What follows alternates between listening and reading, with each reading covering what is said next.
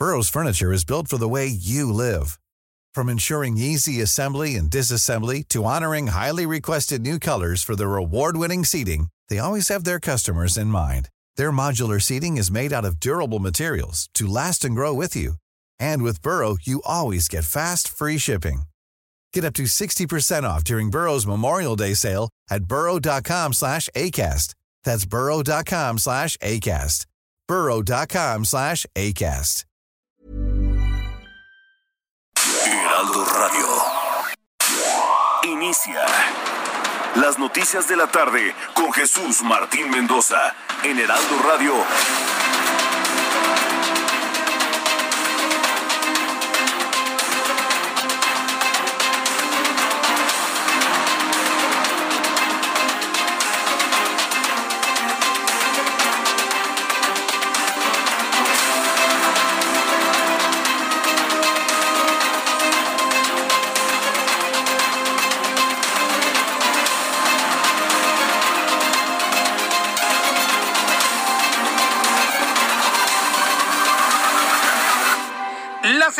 En punto, hora del centro de la República Mexicana. Bienvenidos, muy buenas tardes. Iniciamos el Heraldo Radio de este miércoles 28 de julio. Hoy es 28 de julio del año 2021. Le invito a que le suba el volumen a su radio y le tenga y tenga toda la información importante del día de hoy.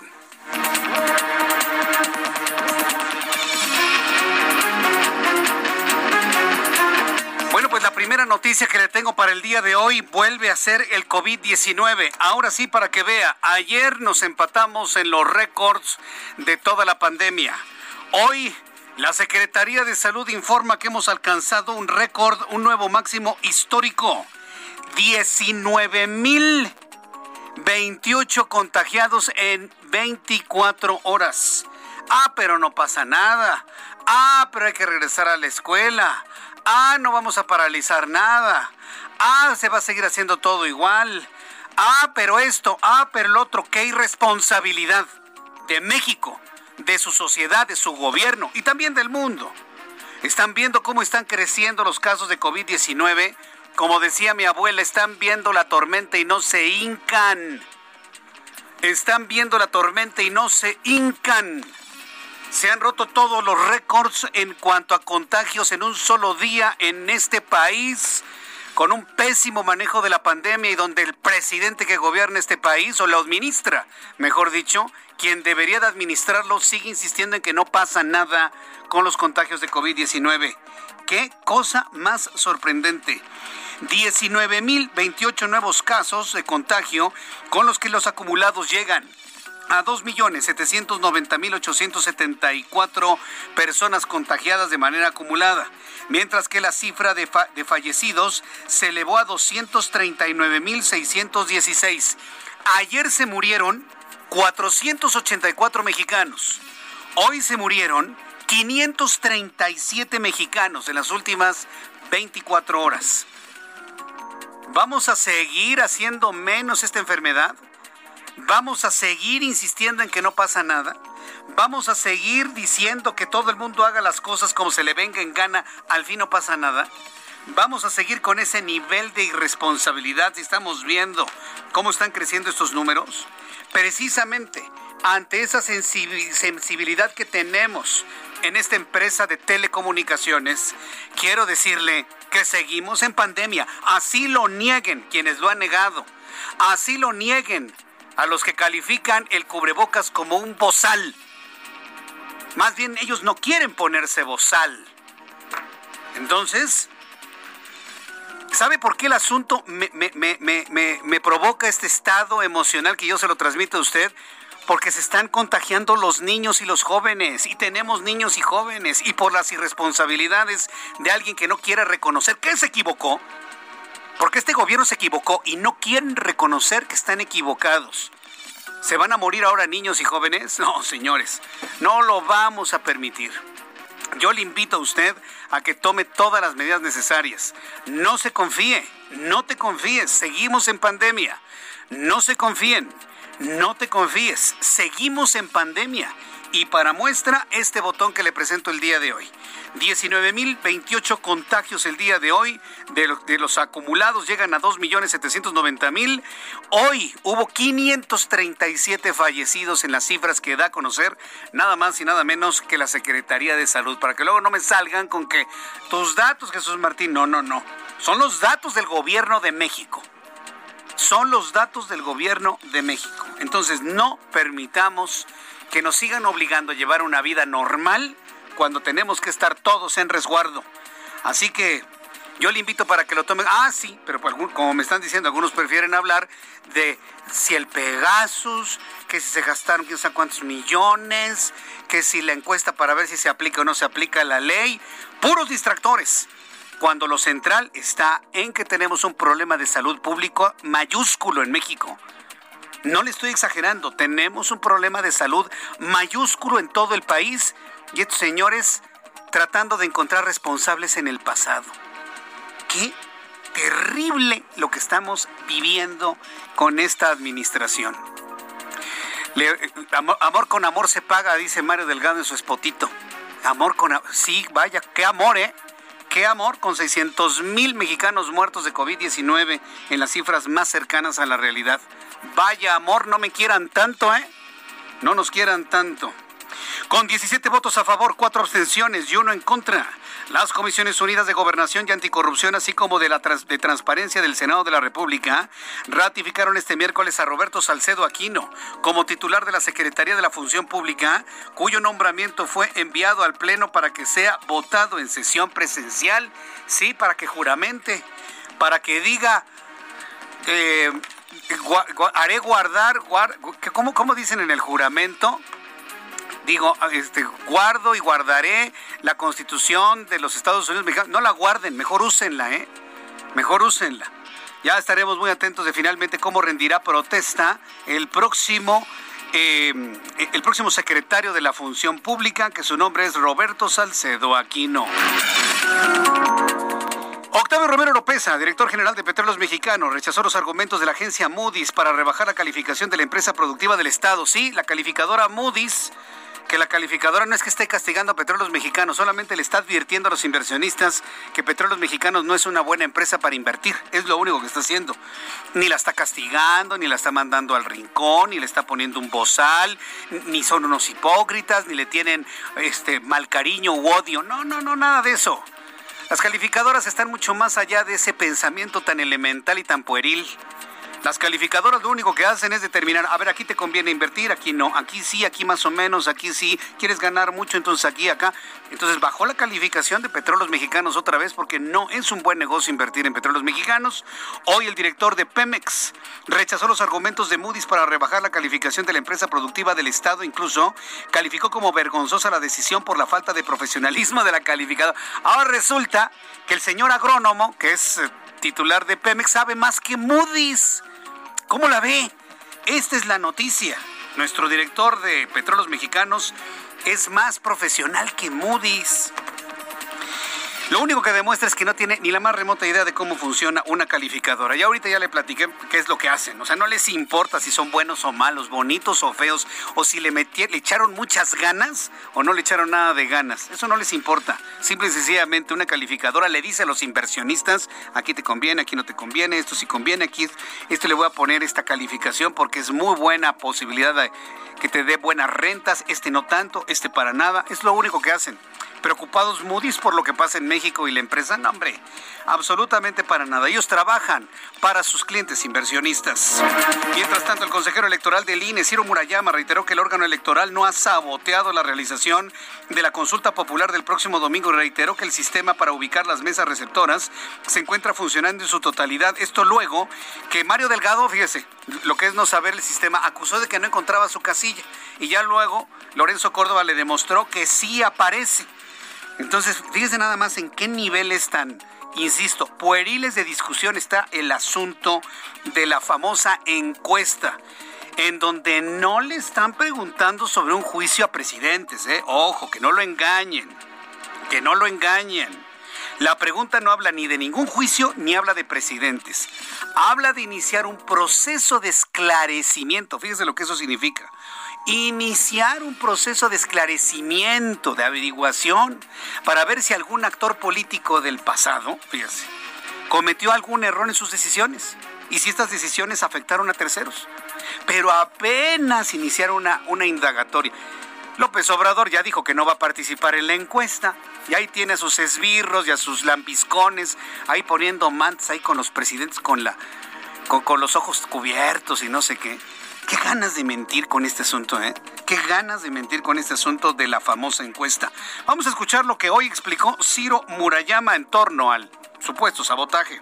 El presidente de Morena dijo que se trataba de un impresionante sabotaje. Perdón, pero en honor a la verdad hay que salir a decir que el INE ha desplegado todas sus capacidades institucionales a favor de la realización de la consulta, que no va a haber una sola ciudadana ni un solo ciudadano con derecho al voto e intención de participar en la consulta que no vaya a tener cerca de su domicilio una mesa Así es, los que tengan la intención de participar, tampoco vamos a estar obligando a la gente a participar en algo que si quieren o que no quieren, todo depende.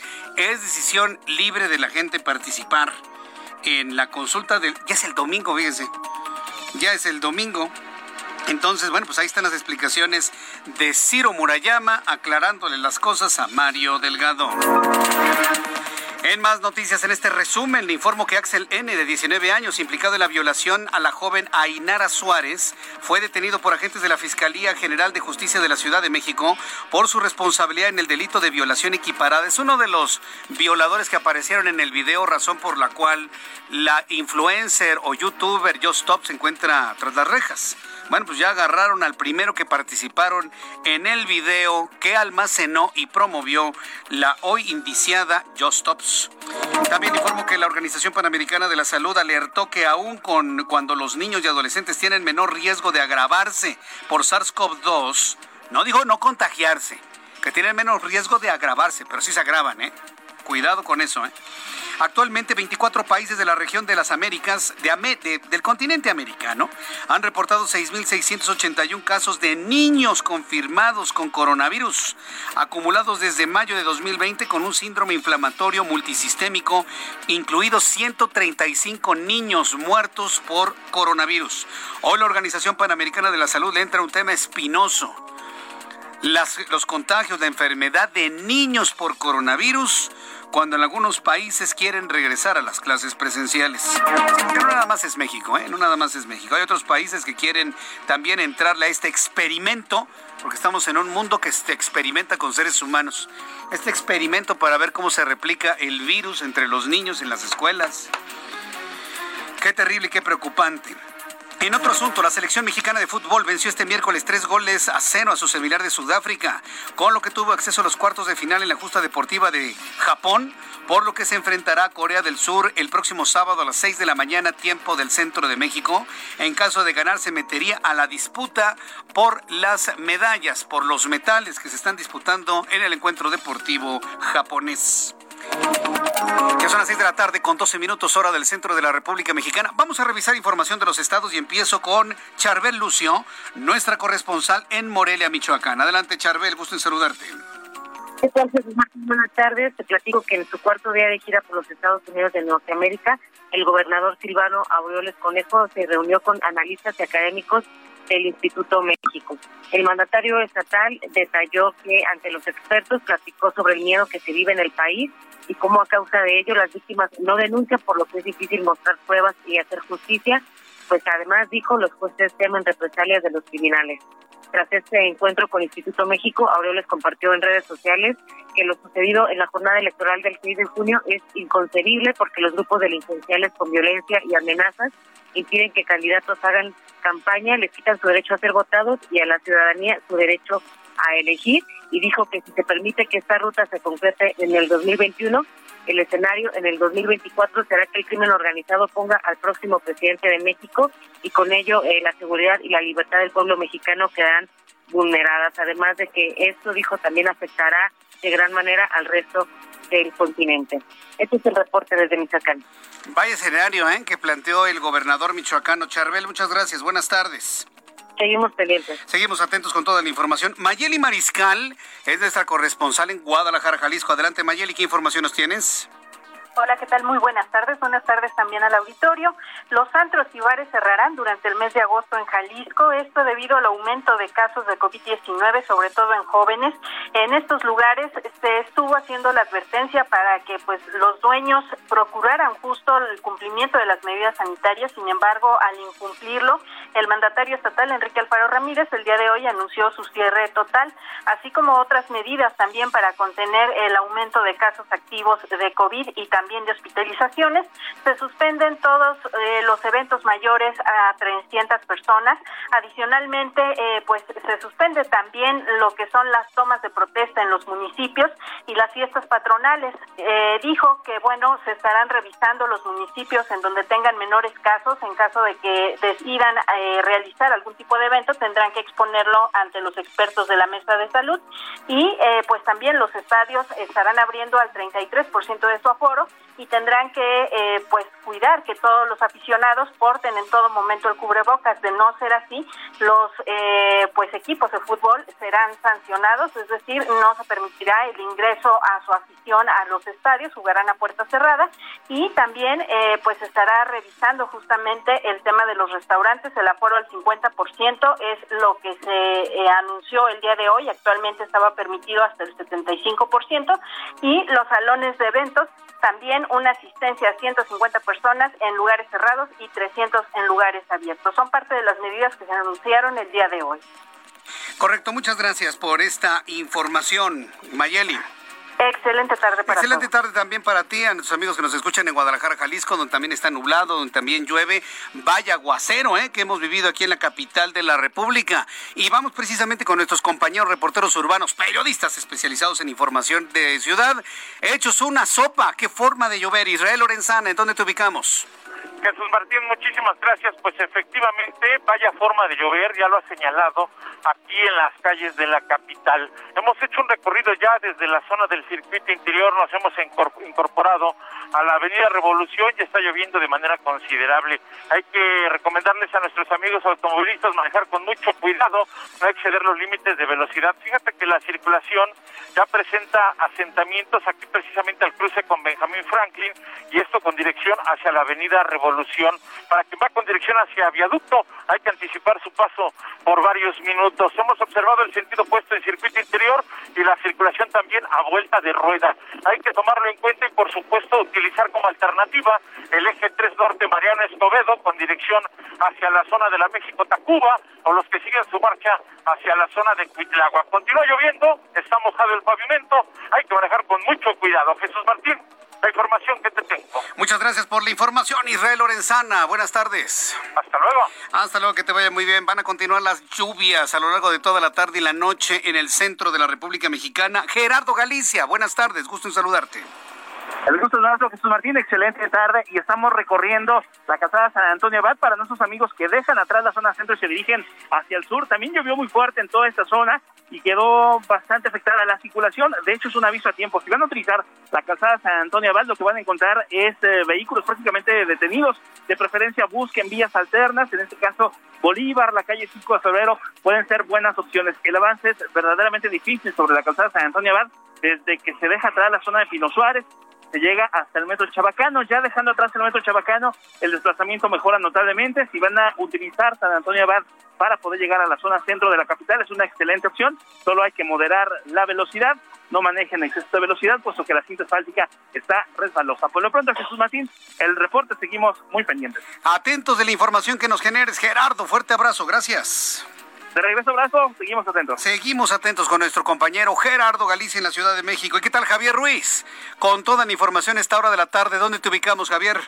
En la zona norte, Jesús Martín, continúa lloviendo en este punto, hay que manejar con bastante precaución, principalmente para quien transita sobre el circuito interior, ya el avance es bastante complicado.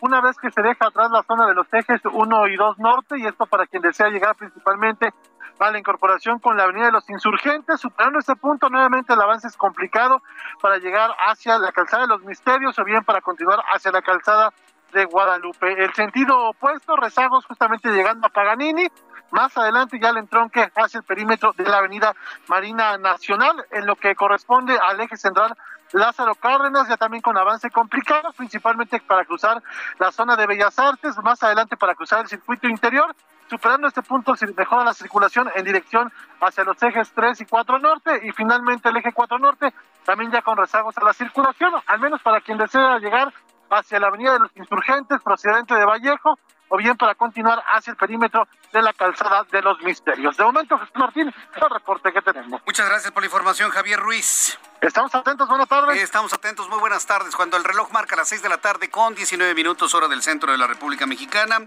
quiero invitarle a participar en un ejercicio. Es un ejercicio, una toma de temperatura que no, es, no, no va a ser vinculante, ahora la, frasecita ahora que se puso de moda, que no busca ser vinculante, pero sí darnos una idea, darnos una idea de lo que va a hacer la gente el próximo domingo.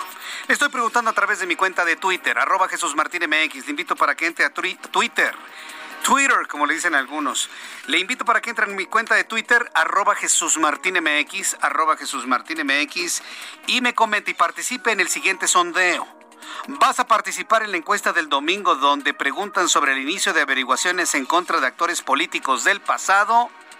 Hasta el momento, 93% de los que participan me dicen que no. Bueno, que han, acudido a esta forma de consulta me dicen que no van a participar. Solamente el 7% me dice sí participaré. ¿Le digo algo? Me parece que es un porcentaje alto, ¿eh? 7%, claro si tomamos en cuenta las experiencias anteriores de consultas, 7% me parece que es, es, alto, ¿eh? Para lo que hemos visto en otras ocasiones. Entonces le invito para que entre a mi cuenta de Twitter, arroba Jesús Martín MX. Vamos en este momento a revisar lo que sucedió un día como hoy, 28 de julio, en México, el mundo y la historia. Por supuesto, como todas las tardes. Súbale el volumen a su radio, no se lo pierda. Con Abraham Arreola. Que quede huella porque estoy seguro que tú Esto es un día como hoy en la historia 28 de julio 1858. En Argentina se usa por primera vez la huella dactilar como método de identificación. ¡Qué modernos! 1957 en México, un terremoto de magnitud 7.9 y con epicentro cerca de Acapulco causó grandes daños en la Ciudad de México. Entre otros, se recuerda por la caída del Ángel de la Independencia. En 1993, en el estado de Quintana Roo, se crea el municipio de Solidaridad después de la aprobación del Congreso del Estado. En el año 2019, el ciclista Egan Bernal gana su primer Tour de Francia, convirtiéndose en el primer ciclista colombiano y latinoamericano en conseguirlo. Además, hoy es el día contra la hepatitis. Amigos, esto fue un día como hoy en la historia. Gracias. Muchas gracias, Abraham Arreola. Muchas gracias por. Hoy es el Día Mundial contra la Hepatitis. Gracias, Abraham, por recordarlo. Y también, 28 de julio 1957, terremoto en la Ciudad de México. Se cae el ángel. Del el ángel de la columna de la independencia. Esa es la forma correcta. El ángel que está en lo más alto de la columna de la independencia. Se cayó, se hizo añicos. Hay mucho material gráfico en internet que vale la pena verlo y ahí se va a dar cuenta cómo las escalinatas principales no existían, ¿no? Es todo lo que se ha hundido en la Ciudad de México y las que se han construido, por supuesto, hasta este momento. Muchas gracias, Abraham. Antes de ir a los anuncios, rápidamente vamos a revisar las condiciones meteorológicas para las próximas horas. ¿Qué forma de llover? Oiga, usted ya vio cómo llovió, sobre todo en las partes poniente y sur de la Ciudad de México. Me informan de un aguacero verdaderamente espectacular hace unos minutos. Parece que ya se calmó un poco en el centro del país esta lluvia, pero la condición es de que siga lloviendo en todas las alcaldías del poniente de la Ciudad de México. ¿Qué dice el Servicio Meteorológico Nacional? Pone un alertamiento de color naranja debido a las lluvias puntuales generadas debido a canales de baja presión y la onda tropical número 16. Lluvias en Nayarit, en Jalisco, en Chiapas, viento con enrachado hasta de 70 kilómetros en Baja California Sur, Sonora, Chihuahua y Coahuila.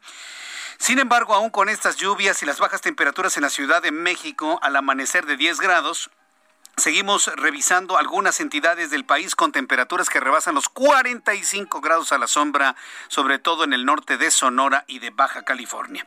Para esta noche madrugada, canales de baja presión sobre el noreste, occidente y centro de México, inestabilidad atmosférica superior, onda tropical número 15, onda tropical número 16, canales de baja presión e inestabilidad atmosférica. Esto nos da en consecuencia el siguiente pronóstico del tiempo para las siguientes ciudades. Amigos que nos escuchan, en Guadalajara, Jalisco, 24 grados en este momento, muy nublado, mínima 16, máxima 27. Amigos en Monterrey, Nuevo León, temperatura 29 grados, mínima 21, máxima 32. Y aquí en la capital de la República, 20 grados, llueve prácticamente generalizado en toda la ciudad, mínima 13, máxima 25 grados Celsius.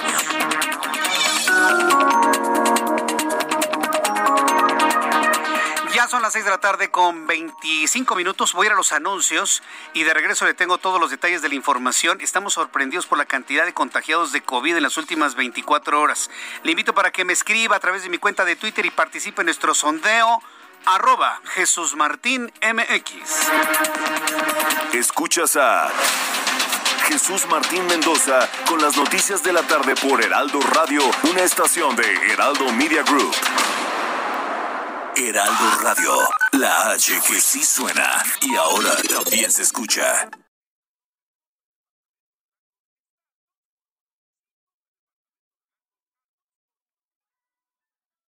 Heraldo Radio. Escucha las noticias de la tarde con Jesús Martín Mendoza. Regresamos.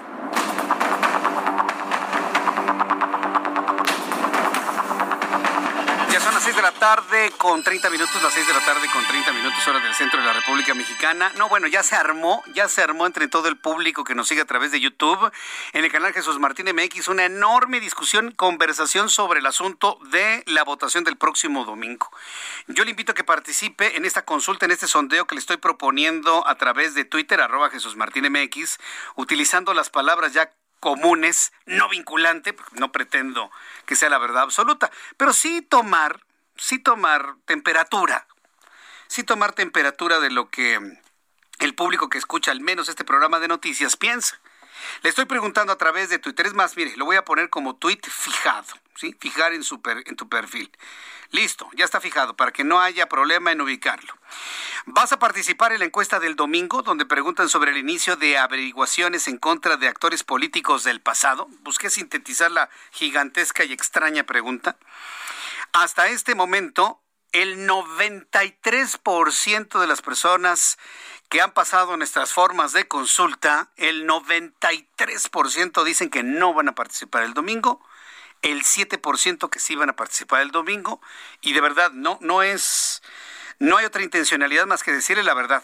A mí me parece que un 7% es un buen porcentaje.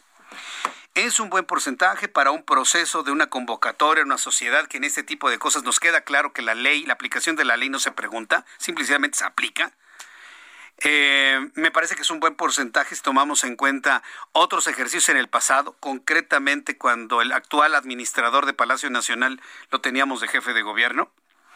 Si hay alguien aquí que tenga buena memoria y recuerde las dos veces que hizo consultas populares eh, el señor que administra el Palacio Nacional, hablar de un 7%, créame que para mí me parece que es muy buen porcentaje. ¿eh? Se estaban hablando del 40%. No, hombre, ¿cuál 40%? Por el amor de Dios llega al 50, 60% y todos digan, no, sí, queremos encarcelar a los expresidentes. No, señores, no son expresidentes, son actores políticos del pasado, cuyas decisiones hayan afectado a terceros. Y que por lo tanto usted está de acuerdo no de acuerdo en que se inicie un proceso que esclarezca las responsabilidades de esos actores políticos del pasado.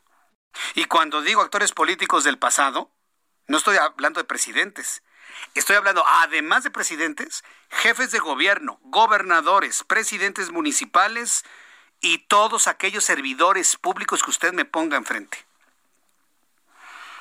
Eso que contempla que inclusive el actual presidente de la República, en su calidad de jefe de gobierno, como actor político del pasado, también es susceptible de ser investigado. Ah, claro, por supuesto. Claro. Todos los gobernadores que estuvieron, todos absolutamente, todos los, los presidentes municipales, todos absolutamente. Pero para que esto sea vinculante se tiene que lograr al menos 38 millones de votos. 38 millones de votos. ¿Imagina usted lo que es eso? Es una barbaridad.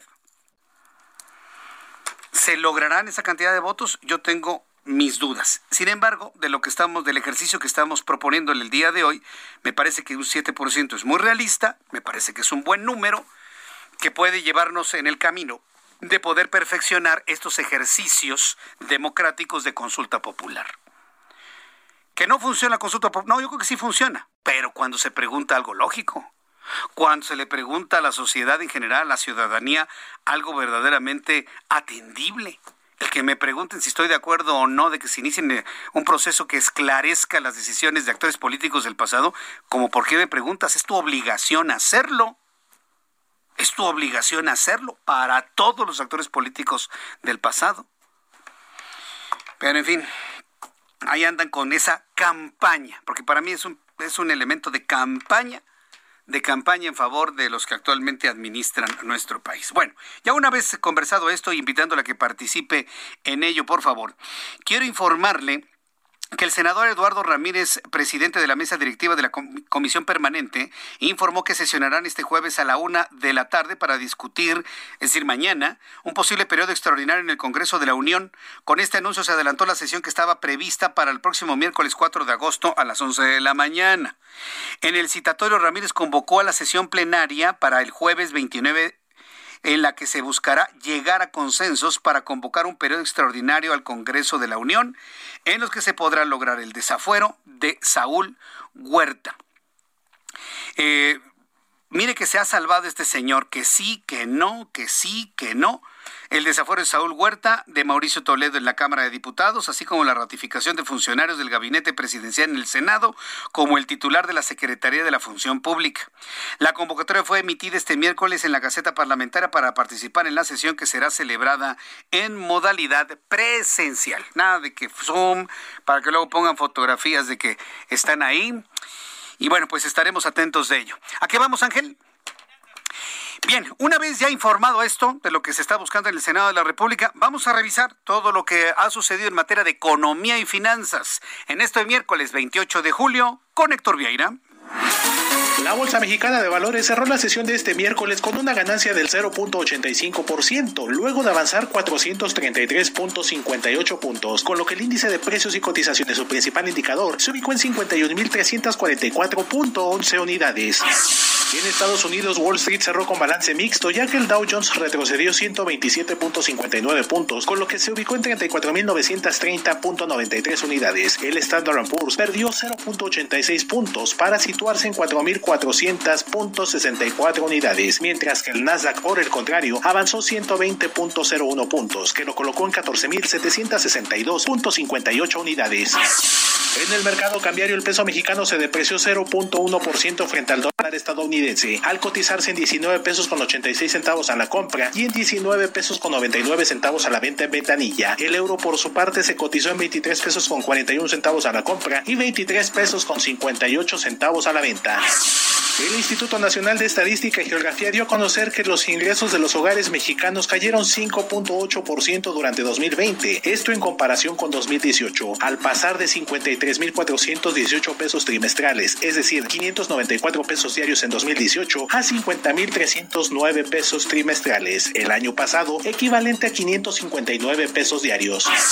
De manera unánime, la Reserva Federal de Estados Unidos mantuvo su tasa de interés en un rango de entre 0 y 0.25%, con lo que se mantendrán los mismos niveles desde marzo pasado. Esto a pesar del repunte de la inflación estadounidense, que durante junio se ubicó en el 5.4%.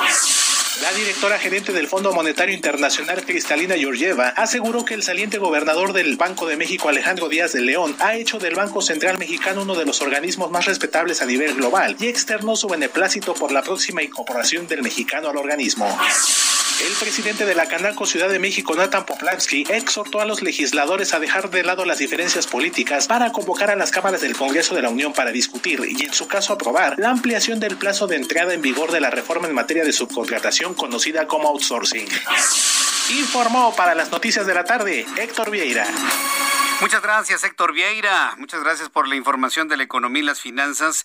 Y va a ser un asunto verdaderamente importante. Es más, mire, no lo tengo, no, lo tengo en mi, en mi lista de, de entrevistados, pero mire, si me da tiempo y puedo tomar contacto con Juan Musi para que nos explique qué significa la degradación de Moody's, según lo que yo recuerdo de otras degradaciones que hizo Moody's a petróleos mexicanos, según yo, ¿eh? y, quiero consultarlo con, con, Juan Musi más adelante, después de las 7 de la noche, eh, creo que ya están en, en, grado de, de, inversión o cómo se llama, bonos basura, ¿eh? los de, petróleos, los de petróleos mexicanos, porque finalmente así se califican, los bonos que ya no sirven para invertir, donde un inversionista llega, los compra y en lugar de ganar pierde. No es que Moody's tenga algo en contra de México, no es que Moody's tenga algo en contra de Pemex o del señor que dirige esa empresa, no, no, no. No es que Moody's no vea el enorme esfuerzo mexicano para hacer de Pemex nuestra empresa productiva. No, señores. Moody's es una, es una empresa operativa, técnica, donde dice, a ver, aquí sí conviene invertir y aquí no. Y es lo único que está diciendo, lo único que está diciendo. En la línea telefónica, Juan Musi, analista del Heraldo Radio en esta emisión. Mi querido Juan, gracias por tomarme la llamada telefónica en este momento. Estamos hablando de lo de la calificación de Moody's a petróleos mexicanos, las reacciones que tuvo el director de petróleos mexicanos. Siguen diciendo que son muy malos y faltos de profesionalismo. Y aquí platicando lo que tú nos has enseñado, ¿no? Que es una entidad técnica que determina si es bueno, bueno o mal invertir en petróleos mexicanos. ¿En qué nivel están está la posición de Petróleos Mexicanos ante esta calificadora. Juan, bienvenido, muy buenas tardes. Pues mira, mi querido Jesús Martín, muy buenas tardes y como siempre ya sabes, un placer estar contigo y en tu espacio y con nuestro querido auditorio, pero pues para mí los malos de la película son otros, ¿eh? con todo respeto y con toda objetividad. Aquí, aquí las calificadoras evidentemente tratan de hacer una labor objetiva, han fallado, sin duda son manejadas por humanos y los humanos fallamos, no son perfectas, pero en el caso de Pemex concretamente y de la degradación de la deuda, pues es, es Moody's era la única que faltaba en hacer esta degradación. Entonces, pues evidentemente aquí está como cuando le dices a alguien, oye, ¿de qué color ves esto? Y 10 lo ven blanco y uno lo ve negro, ¿no? Este, o el que va en sentido contrario en el periférico y dice que está lleno de borrachos que vienen en sentido contrario. O sea, realmente me parece patadas de ahogado declarar y tratar de ir en contra de lo que dicen las propias calificadoras. Insisto, ya las otras ya habían degradado a Pemex y la única que faltaba de tenerla en el nivel que la tiene hoy Moody's era precisamente Moody's y desafortunadamente era un hecho que ya estaba descontado por el mercado. O sea, tan no está mal la calificadora que después de conocerse esta noticia de la degradación, Hoy el tipo de cambio se comportó de manera normal. Hoy el flujo de dinero de México hacia Estados Unidos y hacia otros lugares se comportó de manera normal. El precio incluso del bono de Pemex se comportó hasta cierto punto de manera normal. Sí le impactó, pero le impactó en una medida, te diría yo, pequeña. ¿Qué quiere decir esto? Que estaba prácticamente incorporado, que estaba descontado, que estaba prácticamente eh, pues vislumbrado que esto iba a ocurrir tarde o temprano. Entonces, no es una sorpresa para el mercado, no es una degradación que ocasionó que el tipo de cambio volviera a irse por arriba de los 20, que causara una baja dramática en el precio de Pemex y que ahora los tenedores de deuda de Pemex ya no la quisieran. Ya lo estábamos esperando, era cuestión de tiempo. Entonces, yo te diría de un punto de vista objetivo, tristemente, todo el mundo estaba esperando esto, el mercado mismo había ya incorporado que esta degradación llegaría, llegaría tarde o temprano, y por último, y como argumento también te digo muy sólido y consistente, te digo, era la única calificadora que faltaba en degradarla y ponerla en el grado, como se dice en el argot de los mercados, de bono basura, ¿no? Entonces, pues evidentemente no es una buena noticia, pero al ser una noticia que ya estaba descontada y que ya estaba siendo esperada, pues por eso es que tampoco viste grandes sobresaltos ni en el tipo de cambio ni en las tasas de interés. Ahora lo que hay que cuidar es que esto eventualmente podría llevar a una nueva degradación a la calificación de la deuda de México, a la deuda soberana. Y ahí te consta que también te lo he venido diciendo, lo que me preocupa es que una degradación y eventualmente la pérdida del grado de inversión en la calificación de la deuda de México, de la deuda gubernamental, que está muy conectada desde luego con Pemex, esa sí podría ser mucho más dolorosa, esa sí podría ser mucho más escandalosa en términos de tipo de cambio, tasas, etcétera, ¿no? Pero bueno, pues este, me parece eh, que dedicarle tiempo a lo que opina el director de Pemex y la gente que sigue satanizando a las calificadoras es perder el tiempo, Jesús Martín. Pues sí, es, perder el tiempo, pero, pero, se genera un discurso político, un discurso político, un discurso mediático, donde están duro, duro, duro y dale de que hay... ¿Jesús Martín? Eh, sí, ¿me escuchas? ¿Me escuchas, este, Juan? Uy, a ver si le podemos eh, volver a marcar. Escuchamos completo su, Escuchamos completo su análisis, es, importante, muy bueno. Fíjese, la parte interesante de lo que nos ha dicho Juan Musi es que el mercado no resintió, el mercado no resintió la baja en la calificación de Moody's para ponerlo en bonos basura. En, y, y no es un asunto peyorativo, fíjese que no es, es, es, dentro de la, de la jerga financiera, como se le conocen a esos bonos en ese, en ese nivel. Eh, estimado Juan, escuchamos todo, todo tu, tu análisis, ¿eh? todo absolutamente, y sorprende lo que nos estás diciendo, que el mercado no resintió y que ya lo estaban esperando. Me parece que es un, un dato muy, muy revelador. Sin embargo, te decía que hay mucha mediatización y generar la idea de que los malos afuera, la derecha internacional busca afectar al gobierno de la República. ¿Esto podría tener algún tipo de efecto, en tipo de cambio, en algún otro indicador, este tipo de discurso que va una y otra y otra y otra vez, Juan? Mira, mira por qué te digo que en realidad es inútil escuchar una crítica a las calificadoras y una descalificación a las calificadoras, valga la redundancia Ayer que hablé contigo y con nuestro querido auditorio, esta noticia ya había salido y ni te la comenté. Hablamos de otras cosas, hablamos de otros temas que tuvieron mucho más injerencia en los mercados financieros. ¿Qué pasó ayer? Pues el tipo de cambio, cuando sale esta noticia, estaba en 19.99, pegado a 20 prácticamente, y hoy el tipo de cambio cierra en 19.92, después de haber conocido la noticia de la degradación. Tú dime si ya estaba incorporado o no estaba incorporado, que esto era un evento ya esperado por el mercado. No solo no se subió el tipo de cambio, por otros factores ajenos al tema de la degradación de la deuda de Pemex, hoy el tipo de cambio se apreció, porque si subió un poquito el tema del precio del petróleo, porque si el dólar perdió terreno contra todas las monedas, pero en realidad me remito a los hechos y a los eventos que suceden en el mercado desde ayer que se conoció la noticia a hoy que cerró el mercado, en ningún momento vi al tipo de cambio o a las tasas de interés resentir esta noticia que desde luego es negativa se van a quedar solos gritando en ese, en ese monte de, las descalificaciones. En fin, vamos a ver mañana cuáles van a ser las reacciones que se generen sobre esto. Mi querido Juan, te aprecio mucho que Seguramente van a seguir descalificando. Sí, claro. Pero la realidad es una, y la realidad es que la situación financiera de la empresa es muy preocupante y que eventualmente, ojalá y esto no permee, como te decía, a la deuda del gobierno federal. Durante muchos años fue al revés. Pemex era quien salvaba al país de, de, finanzas públicas pobres, de finanzas públicas comprometidas, de situaciones financieras muy difíciles. Era Pemex quien precisamente salía al quite de, de, de México. Hoy, desafortunadamente, es al revés. Hoy esta empresa tan emproblemada está siendo rescatada por el gobierno federal y pues simplemente es decir, un dinero se va de una bolsa para la otra, ojalá y eventualmente esto no repercute en perder el grado de inversión a nivel gobierno federal. Ya no me interesa si degradan más y le siguen bajando la calificación a Pemex. Aquí lo que hay que cuidar es que eventualmente esto no repercuta en perder el grado de inversión a nivel deuda soberana, deuda mexicana. Juan, regálanos por favor tu cuenta de Twitter para que el público que ahora con esta configuración, una vez conocida la, la, calificación de Moody's, pues tome decisiones para invertir, mover, ir, sugerencias, soluciones. Eh, ¿Cuál es tu cuenta de Twitter, por favor, Juan? En arroba Juan mi querido Jesús Martín. Como siempre, ya sabes, ahí me pueden mandar preguntas o dudas relacionadas con economía y finanzas, arroba Juan y les garantizo que todos y cada uno de ellos los veo y los contesto de manera personal. Mm, te agradezco tanto que atiendas de esta manera al público que te escucha y que te sigue aquí en el Heraldo Radio. Mi querido Juan, fuerte abrazo, hasta la próxima.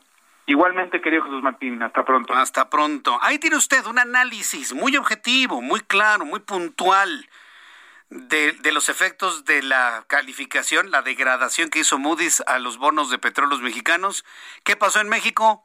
NADA, nada, Ya el mercado lo había dado por descontado. Ya el mercado lo había asumido como un hecho. Ya el mercado sabía que era un asunto de tiempo. Y por lo tanto, no hubo modificaciones extraordinarias ni en Bolsa Mexicana de Valores, ni en tipo de cambio. Vaya, ni en los precios de los bonos del mismísimo Petróleos Mexicanos. Bajaron un poquito, pero no se derrumbaron, ¿eh? Es decir, ya tenían por descontado que esta, esta degradación en la calificación iba a ocurrir tarde o temprano. Ya ve lo interesante de tener un buen analista financiero que lo platique de manera muy, muy, muy objetiva y muy clara. Bueno, ya son las 6 de la tarde con 48 minutos, las 6 de la tarde con 48 minutos, hora del centro de la República Mexicana. Iba a platicar con Marco Cortés, pero fíjese que no voy a poder platicar con Marco Cortés porque precisamente se está subiendo al avión que lo va a llevar a Tamaulipas para platicar, entrevistarse con el gobernador constitucional de esa entidad. En medio de las controversias que rodean a la figura del gobernador de Tamaulipas, Francisco Javier García Cabeza de Vaca, el presidente nacional del partido Acción Nacional, Marco Cortés, se reunió con el mandatario local y el exsecretario de Gobernación, Santiago Krill, para conocer los avances que ha tenido la entidad bajo el mandato panista. En un mensaje de Twitter escribió el siguiente mensaje en Tamaulipas, con Francisco Javier García Cabeza de Vaca, vamos juntos y con todo para cuidar lo avanzado en seguridad, energías limpias, atracción de inversión, generación de empleo, escribió Marco Cortés en Acción Nacional, seguiremos unidos y fuertes por México, por un México mejor, demostrando que sí hay de otra forma de gobernar. Este ha sido, vamos a llamarlo así, el lema, el mensaje muy popular, muy cercano a la gente, si hay de otra, porque luego, ¿qué decimos en México? No, pues ya no hay de otra. No, si hay de otra, ¿no? Es lo que finalmente este partido político ha empezado a manejar. Mañana platico con Marco Cortés aquí en el Heraldo Radio para conocer detalles de su encuentro con el gobernador y sobre todo cómo van a ¿Cómo se va a apuntalar la presencia del Partido Acción Nacional y de la posible alianza opositora para las elecciones del año que entra? Sí, señores, va a haber elecciones el año que entra. Sí. Otros, otros gobiernos van a renovar gobernador. Ya tendré oportunidad de irle platicando poco a poco, ir calentando el tema, evidentemente sin dejar de lado el asunto de COVID-19. Para las personas que me acaban de sintonizar, más adelante le voy a tener detalles de lo que hoy da a conocer la Secretaría de Salud. Se han sumado a la lista de contagiados 19 mil 28 mexicanos más, 19 mil 28. Es el récord de toda la pandemia. No hay día, no hay momento que supere lo que hoy le estoy informando. 18.028 contagiados, para sumar un total de 2.790.874 mexicanos contagiados de COVID de manera acumulada. Ayer hubo 484 fallecimientos por COVID, hoy se registran 537. Ya andábamos en niveles de 60, de 70, cuando subía mucho 100, 90 personas fallecidas, que eran muchas en su momento. Ah, bueno, pues ya estamos otra vez en niveles de 537, exactamente igual que en diciembre, enero de este año. Sí, yo sé que hay personas que se están sorprendiendo y me mandan, me mandan imágenes, mensajes de una gran, gran, gran sorpresa. Bueno, pues eso es lo que está sucediendo el, el día de hoy. Quiero informarle que durante su ratificación como secretario de la Función Pública, Roberto Salcedo advirtió que su administración seguirá trabajando para que la maquinaria gubernamental funcione Acuérdense que este hombre va a sustituir a la señora Irmerendira Sandoval, que se enemistó con el presidente por varias razones, entre ellas querer meter a su hermano como candidato de guerrero y pisarle los callos a Félix Salgado Macedonio. Entonces, pues imagínense cómo se pusieron las cosas. Eso le valió su salida. Ahora será Roberto Salcedo quien advirtió que su administración seguirá trabajando para que la maquinaria gubernamental funcione, lo que permitirá que la corrupción se erradique sin desde arriba y hacia abajo como parte de un proceso de limpieza que dijo comenzó en la presente administración. Roberto Salcedo afirmó que llega, que llega a la dependencia para fortalecer el área de control gubernamental con la finalidad de prevenir la corrupción, poner lupa en los programas de alto impacto económico, como la compra de medicamentos, donde se pone principal énfasis en que las compras sean en las mejores condiciones para el Estado mexicano. Es la voz de Roberto Salcedo, secretario de la Función Pública. Hay una limpieza en ese sentido en la parte de la pirámide de la administración pública. Este es también una cuestión eh, muy importante. Eh, pero además, eh, también tenemos que tener los controles. Además de, la probidad de los hombres públicos, necesitamos ponerles todos los controles necesarios para que aquel que tenga la tentación de portarse mal no lo pueda hacer. Pues sí, mire, en diagnósticos no vamos a escatimar absolutamente nada. Me parece que todos estos integrantes de la presente administración en su momento tienen, tienen un buen diagnóstico de las cosas. O sea, yo no voy a decir que no. El problema es la implementación de las posibles soluciones. Y que en la implementación de las soluciones, una de ellas sea echarle la culpa al pasado. Ahí es donde todo lo bueno que en el diagnóstico se puede hacer sucumbe. Ahí, en ese momento. En la soberbia de no reconocer que se equivocan, en la soberbia de no reconocer que al equivocarse le echan la culpa a, la gente del pasado. Yo creo que el nuevo secretario de la Función Pública, Roberto Salcedo, tiene razón. Yo le deseo mucho éxito a Roberto Salcedo, pero también hacerle una, una muy encarecida petición si él va a perseguir la corrupción, si va a perseguir todo aquello que no permite el desarrollo de este país, que también se vea la viga en el ojo propio, ¿eh? no nada más la paja en el ajeno, sino la viga en el propio, es decir, que también persiga la corrupción presente e interna, tanto en el gobierno como en las entidades políticas de nuestro país. Ah, sí. Porque se requiere que sea equilibrado el asunto, si no, pues imagínese en qué caballo vamos, ¿no? Entonces le deseamos muchísimo éxito a Roberto Salcedo en su encargo, porque finalmente de eso se trata, que le vaya bien, pero que también vea la corrupción actual, presente, interna, de lo que ellos llaman cuarta transformación. Bueno, los anuncios. Y, de regreso le tengo más información. Escríbame vía Twitter, arroba Jesús Martín MX. A través de mi cuenta de YouTube hay un chat en vivo, muy intenso, por cierto, arroba Jesús Martín MX. Escuchas a Jesús Martín Mendoza con las noticias de la tarde por Heraldo Radio, una estación de Heraldo Media Group. Heraldo Radio, la HCL se comparte, se ve y ahora también se escucha.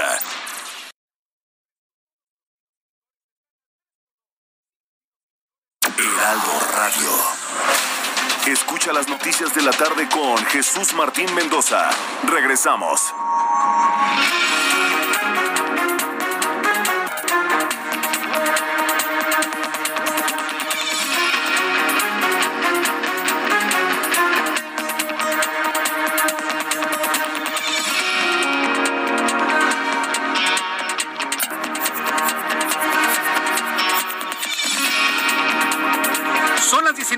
En punto, hora del centro de la República Mexicana, le presento un resumen con las noticias más importantes en el Heraldo Radio. Luego de que la Secretaría de Energía publicara un exhorto en el Diario Oficial de la Federación a la Comisión Reguladora de Energía para establecer una metodología para los precios máximos del gas LP, del gas licuado de petróleo, ese que se vende en los tanques por litro o se compra por kilo en los tanques estacionarios, la COFE se consideró que esto viola la ley. La Comisión Federal de Competencia Económica considera que el exhorto va en contra de lo establecido en la Ley de Hidrocarburos para regular los precios del gas LPE, pues esto requiere de una declaratoria de ausencia de condiciones de competencia por parte de la COFESE como condición necesaria previa a una regulación de precios. Les, les, brincó donde menos se lo imaginaban. La Secretaría de Energía publica este exhorto y la COFESE dice no eso es completamente ilegal. Mientras, ¿qué no leen las leyes, señores? La Sala Superior del Tribunal Electoral del Poder Judicial de la Federación confirmó la resolución del Consejo General del INE, por lo que desechó una queja del Movimiento de Regeneración Nacional en materia de fiscalización contra el gobernador electo de Nuevo León, Samuel García, a quien acusó de presunto uso indebido de recursos públicos. Es que ya lo apoya el presidente. Y luego, bueno, en más de este resumen de noticias, la unidad de policía cibernética de la Secretaría de Seguridad Ciudadana de la Ciudad de México anunció el descubrimiento de una red de suplantación de páginas de Internet de instituciones de bancos, agencias de viaje, diversas empresas con las que los delincuentes pretendían obtener información personal de sus clientes. Le invito a que esté revisando el resguardo de su información personal, es muy importante. También el presidente nacional de Morena, Mario Delgado, descartó que una posible baja participación en la consulta popular del próximo domingo vaya a significar un fracaso. Aseguró que no es relevante la cifra de ciudadanos que participen en ese ejercicio, ya que su éxito, entre comillas, según él, es que se haya podido realizar Ah, entonces, ¿para qué vamos? No, pues sí. No, no, no, qué declaración de Mario Delgado. Ya tendremos oportunidad de eh, comentarla, analizarla, usted y yo en los próximos minutos aquí en el Heraldo Radio. En otras noticias le informo que un estudio preliminar publicado por el diario hongkonés South China Morning Post reveló que una tercera dosis de la vacuna contra COVID-19 desarrollada por la farmacéutica Sinovac eleva entre 3 y 5 veces los niveles de protección inmune contra el virus SARS-CoV-2, el causante de esta enfermedad. Mientras tanto, los miembros del Comité de Exteriores del Senado de los Estados Unidos aprobaron este miércoles de manera unánime una resolución que condena la respuesta violenta del régimen de Cuba contra las masivas protestas antigubernamentales que sacudieron la isla el pasado 11 de julio. Pedro Castillo anuncia reforma constitucional tras asumir la presidencia del Perú. En estas noticias internacionales le informo que tras asumir como presidente de Perú, este miércoles el izquierdista Pedro Castillo anunció en su primer discurso que enviará al Congreso un proyecto de reforma constitucional esto luego de afirmar que Perú no puede estar condenado a seguir prisionero de la Constitución promulgada en 1993 por el entonces presidente Alberto Fujimori. Son las noticias en resumen. Le invito para que siga con nosotros. Le saluda Jesús Martín Mendoza.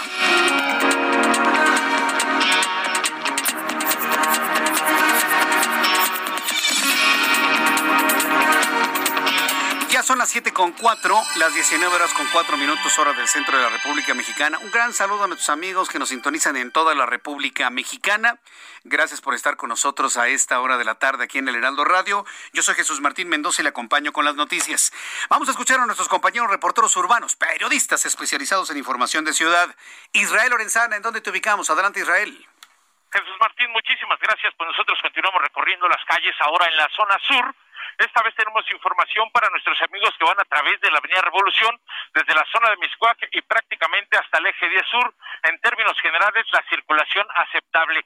Nos hemos desplazado hasta Jardines del Pedregal, Jesús Martín, y fíjate que estamos aquí exactamente en la calle de Cráter y Lava, en donde se ha generado pues un encharcamiento o inundación, si así le podemos llamar, de manera considerable. Los automovilistas que van con dirección hacia el periférico, pues van a encontrar pues una altura de aproximadamente 40 centímetros del agua. De hecho, bueno, pues están llegando ya los servicios de emergencia. Para quien va con dirección hacia la zona del periférico, hay que recordarles que manejen con mucho cuidado en toda esta zona. Pues es Martín, ha dejado de llover, pero todavía pues están los encharcamientos y el pavimento mojado. Hay que manejar con mucho cuidado.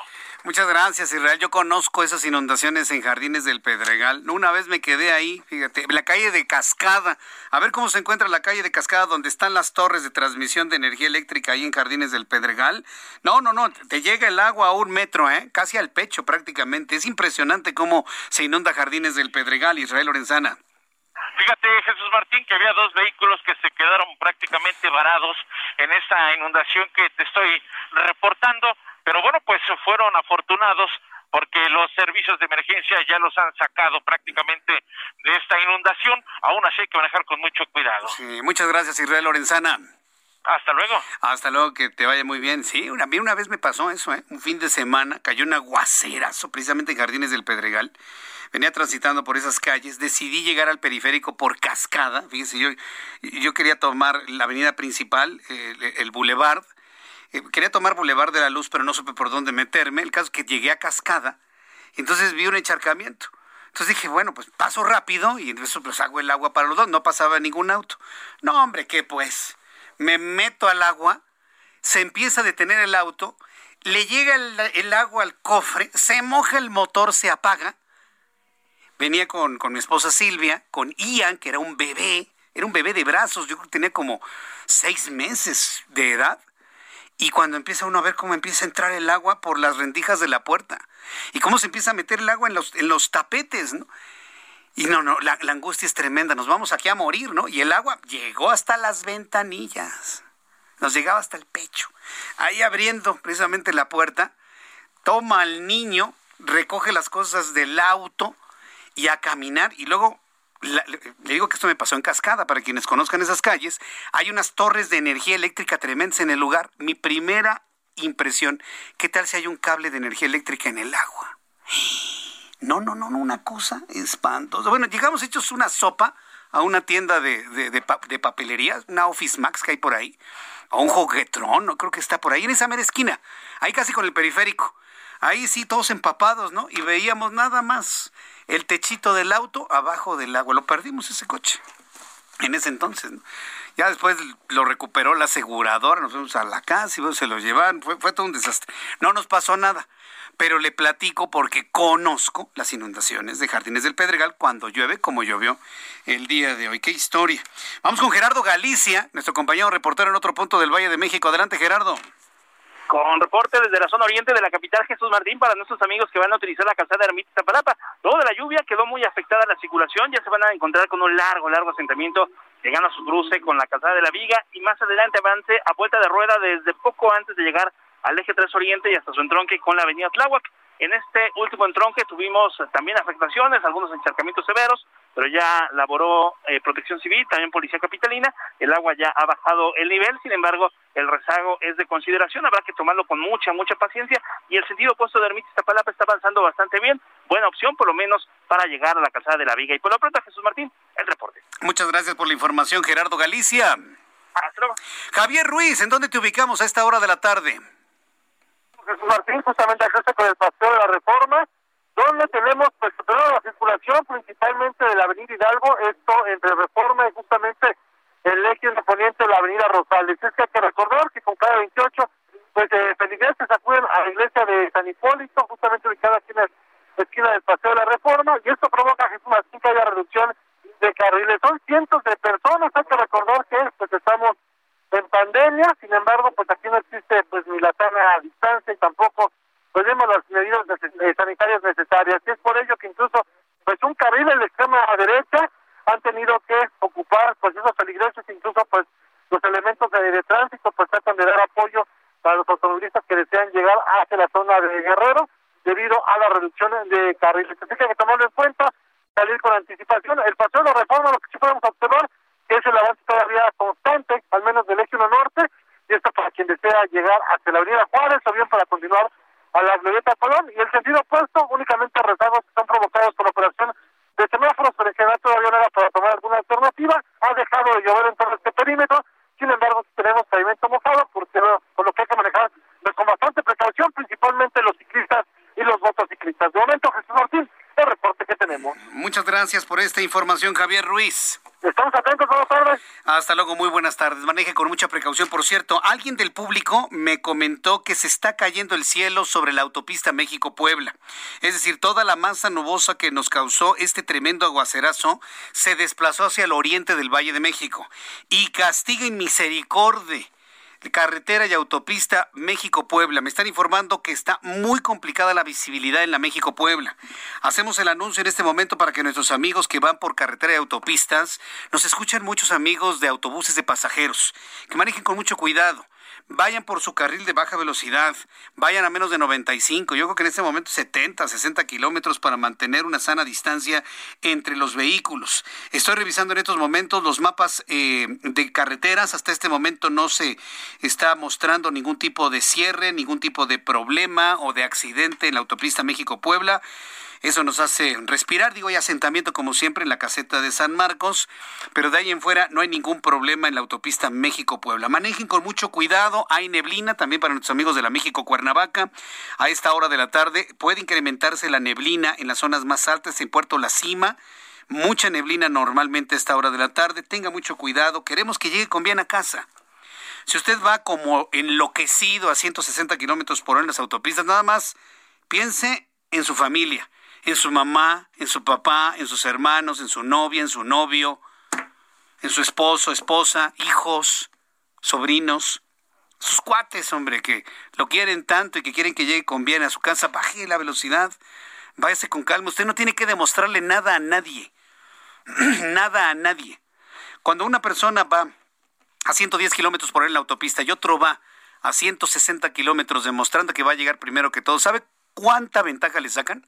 Cinco minutos, tres minutos, dos minutos. Se lo encuentre usted en la siguiente caseta. Y todo, y arriesgando la vida de esa manera, me parece que es muy poco inteligente, por decirlo de manera decente, a través de un medio de comunicación. Bueno, son las 7.12, las 7.12 horas del centro de la República Mexicana. Vamos con mi compañera Daniela García, nuestra corresponsal en Monterrey, Nuevo León. Adelante, Daniela. Gusto en saludarte. Buenas tardes. Buenas tardes, Jesús Martín. Pues para informarte que Nuevo León, junto con otras siete entidades federativas, han logrado ya recuperar los empleos perdidos durante la contingencia sanitaria durante el año pasado 2020, esto por el COVID-19. Al corte de mes de junio, Nuevo León creó los 85 mil empleos que se perdieron e incluso logró acumular ocho mil plazas más.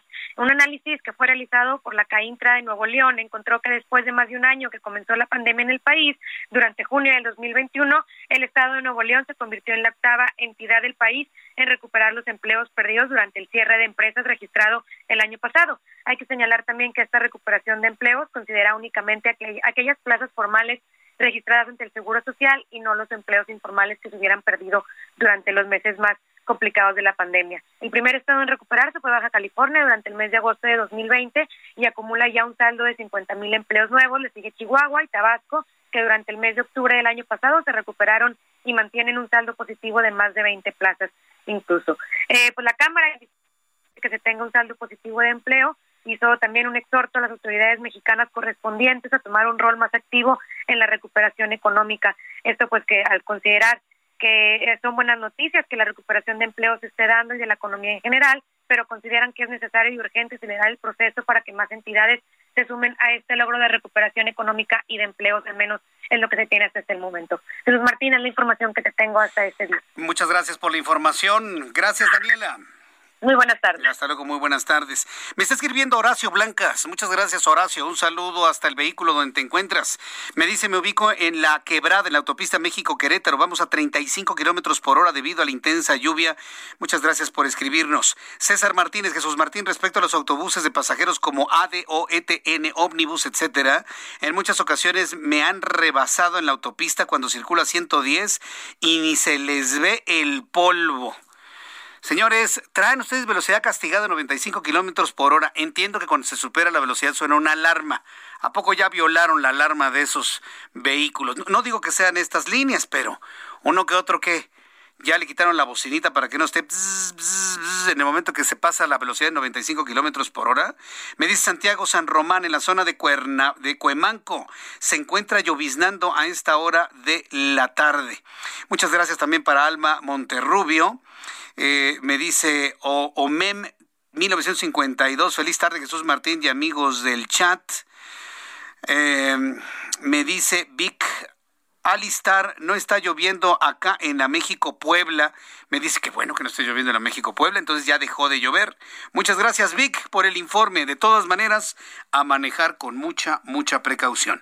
Vamos con Carlos Valenzuela, él es nuestro corresponsal en Culiacán, Sinaloa. ¿Qué información nos tienes desde Culiacán, Carlos? ¿Qué tal Jesús Martín? Muy buenas tardes. Aquí en Culiacán, Sinaloa también llueve, pero fuego del calorón que está haciendo en estos momentos. Estamos esperando lluvias, el cielo está muy nublado, pero se siente mucho calor y bastante humedad, que es lo que hace más intensa la sensación térmica, que es del 40% en estos momentos. Te comento que el día de hoy fue la tercera jornada de, de, tercer día de vacunación para los jóvenes de 18 a 29 años de edad en Culiacán. Este, en esa segunda jornada se volvió a presentar un caso muy similar de lo que de lo que informamos el pasado lunes, en el que una enfermera eh, cometió, vacunó a un joven en este centro de vacunación, en un centro de vacunación aquí en Culiacán, y por error utilizó una jeringa que no estaba que no estaba eh, preparada y se percibe justo el momento en el en un video que nos llevó. Se, se observa precisamente cómo la enfermera le pone lo inyecta y no, no, no, no, no se mueve la jeringa, no, no tiene líquido, de inmediato dice, espérame tantito, se fue y regresó posteriormente con otra jeringa para inyectarlo en el otro brazo. Es la segunda ocasión que ocurre en esta semana. El lunes sucedió en uno de los centros de vacunación del Polideportivo Juan Millán de Culiacán. Hoy en el Centro Cívico Constitución, en una semana, en lapso de tres días, ocurrió esto que no había sucedido, o al menos no se había denunciado porque ahora con los jóvenes, como se están grabando el momento de la vacuna para publicarlo en sus redes sociales, está quedando captado este momento que ha sido ha sido catalogado por las mismas autoridades de la, del gobierno federal que están al frente de esta logística como un error humano. No hubo mala fe, se pidió disculpas, pero Ya en dos ocasiones que sucede, ¿no? Y esto obviamente levanta, genera polémica por la forma en la que se está llevando a cabo. La rapidez en la que se está llevando la vacunación también genera que ocurran errores como este tipo. Y en, en estos días que ha habido vacunación masiva de jóvenes, que es la, el sector de la población más grande, es donde se han presentado este tipo de situaciones que afortunadamente para los dos jóvenes, una jovencita de 24 años que también salió a aclarar lo que ocurrió y el joven del día de hoy, han manifestado, han salido vacunados de los centros, no con dos piquetes en cada brazo, pero finalmente han salido vacunados, pero ahí el llamado que se le hace al gobierno federal, al que está al frente, la, la delegación del bienestar que está al frente de esa logística, que estén muy, vaya más pendiente para que no sucedan ese tipo de cosas, porque están aproximadamente vacunando entre 20 y 25 mil jóvenes en estos centros aquí en Culiacán. Son cinco los que instalaron a partir de lunes, pero ya ha habido dos sucesos que han levantado muchas suspicacias de la forma en la que se está operando por parte de la Secretaría del Bienestar aquí en Sinaloa, particularmente en Culiacán, que fue donde ha ocurrido estos dos sucesos. Correcto, muchas gracias por la información, Carlos Valenzuela. Muy buenas tardes. Hasta luego, muy buenas tardes. Carlos Valenzuela de Sinaloa. Esto que nos ha informado Carlos Valenzuela súbale el volumen a su radio, es una práctica cotidiana. Y si no le están aplicando nada a algunas personas, es porque hay un déficit de vacunas. Que no nos traten, como, como, como, como, dice, eh, como dicen por ahí, darnos a tole con el dedo o movernos el dedo en la boca. Entonces, por favor, son ya decenas de videos en donde se confirma que no oprime ningún émbolo y que lo único que hace es como picarles como un mosco así con la con el hierro ese, las, las agujas de la, de la vacuna. Pero ¿sabe quién tiene la culpa? La culpa la tiene usted. Usted que se está vacunando. Usted que se está vacunando tiene la culpa. Yo entiendo que es muy complicado. Yo, entiendo que es muy complicado. Pero tenemos que armarnos de valor, voltear a ver nuestro brazo y ver cómo nos inyectan el líquido. Tenemos que hacerlo. Y más los centennials, que son llorones para todos, bueno, no todos, pero muchos son muy lloroncitos. Ay, me dolió. Ay, mis derechos humanos. Ay, yo no quiero. Ay, que no se me acerque. Ay, ay, ay, esas tonterías que me ha tocado escuchar y vivir. Ay, no, que no se me acerque. Ay, que no me vea. Ay, que no me toque. Ay, que no me inyecte. Entonces, esta generación que es tan quejumbrosa de todo, no por nada le dicen la generación de cristal, señores, volteen y vean que les pongan la inyección ármense de valor. Por un lado, una serie de, de, Porque es un fraude, es una mentira que le pongan a usted una inyección y no le inyecten nada. Eso, es un fraude aquí y en cualquier parte del mundo. Entonces, volteense y vea usted que le inyectan. Yo sé que es difícil. A mí me acaban de sacar muestras de sangre para estudios de rutina. Ya saben, ¿no? colesterol, lípidos, triglicéridos, contabilización sanguínea, etcétera, etcétera. ¿no? Entonces, si le amarran usted el brazo, le meten piquetote, ¿no? ¿Dónde está la vena? Sí es muy difícil ver cómo le entra la aguja y le sale. Yo entiendo que es difícil, pero para las vacunas tenemos que hacerlo. Tenemos que verificar que verdaderamente inyecten lo que dicen que inyectan, porque alguien, alguien se está pasando de listo, ¿eh? Alguien se está pasando de listo. ¿Quién no lo sé?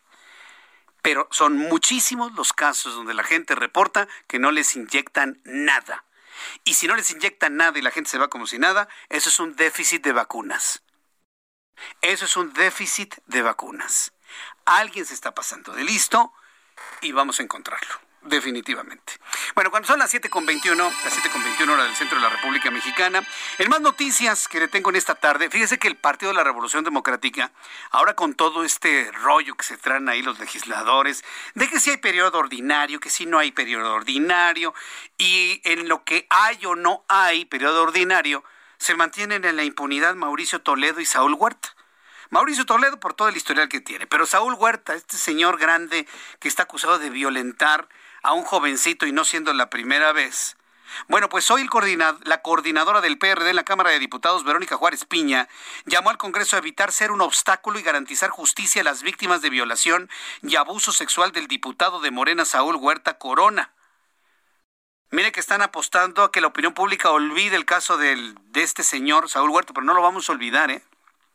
Y pidió que se apruebe un periodo extraordinario de sesiones para consumar el desafuero de este individuo para que sea procesado penalmente. Verónica Juárez urgió a los diputados y senadores a hacer de lado sus diferencias para hacer cumplir la ley y advirtió que el Congreso no puede ser cómplice de nadie y menos de un presunto depredador sexual, como calificó al todavía diputado del Movimiento de Regeneración Nacional. Esta es la voz de la diputada del PRD, Verónica Juárez. A nombre del Grupo Parlamentario del PRD en la Cámara de Diputados, demandamos al Congreso de la Unión a no convertirse en un obstáculo para que las autoridades judiciales puedan garantizar justicia a los adolescentes víctimas de abuso sexual del diputado Benjamín Huerta del Grupo Parlamentario de Morena. Es inadmisible que tanto en el Senado de la República como en la Cámara de Diputados se esté priorizando el cálculo político por encima del derecho de acceso a la justicia de las víctimas. Es claro que en este caso hay una absoluta falta de compromiso y congruencia para garantizar los derechos de niñas, niños y adolescentes. De no sesionar en los próximos días, será hasta que termine la presente legislatura para que las víctimas de Huerta puedan tener acceso a la justicia. Bien, pues ahí está. Sí, estoy completamente de acuerdo. El señor está en, total impunidad y al ratito se va a pelar. Ah, claro. ¿Qué están esperando? ¿Que se pele? Ándale, Saulito, pélate, pélate. ¿Y qué van a hacer las autoridades de aquí? Ay, no lo vi. pues es que tiene fuero. Es un diputado. Ah, o senador, lo que sea, finalmente. Es legislador. Tiene fuero. Fuero. Ah, para eso sirve el fuero. Para defender a impresentables. Bueno, antes de los mensajes, corte de caja, ¿cómo vamos con nuestro sondeo del día de hoy? Estos ejercicios que nos gusta participar aquí en el Heraldo Radio. Bueno, con base en lo que va a venir la próxima, perdón, el próximo fin de semana, el domingo, la consulta, le estoy preguntando a través de Twitter, ¿vas a participar en la encuesta del domingo donde preguntan sobre el inicio de averiguaciones en contra de actores políticos del pasado? Hasta este momento, el 94% de las personas que han eh, participado me dicen que no van a acudir a las urnas y solamente el 6% me dice que sí participará. Le invito para que entre a mi cuenta de Twitter, arroba Jesús Martín MX, arroba Jesús MX, y voy a los anuncios con lo que escribe el doctor Francisco Moreno Sánchez del ABC. Llueva, trueno, relampaguee, ponte el cubrebocas. Le puede salvar la vida a alguien. Estoy completamente de acuerdo. Vamos a los anuncios y regresamos enseguida. Escuchas a Jesús Martín Mendoza con las noticias de la tarde por Heraldo Radio, una estación de Heraldo Media Group. Heraldo Radio, la HCL se comparte, se ve y ahora también se escucha.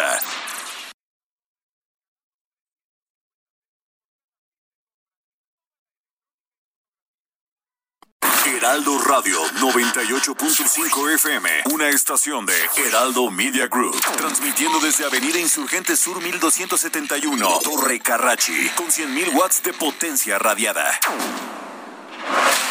Escucha las noticias de la tarde con Jesús Martín Mendoza. Regresamos.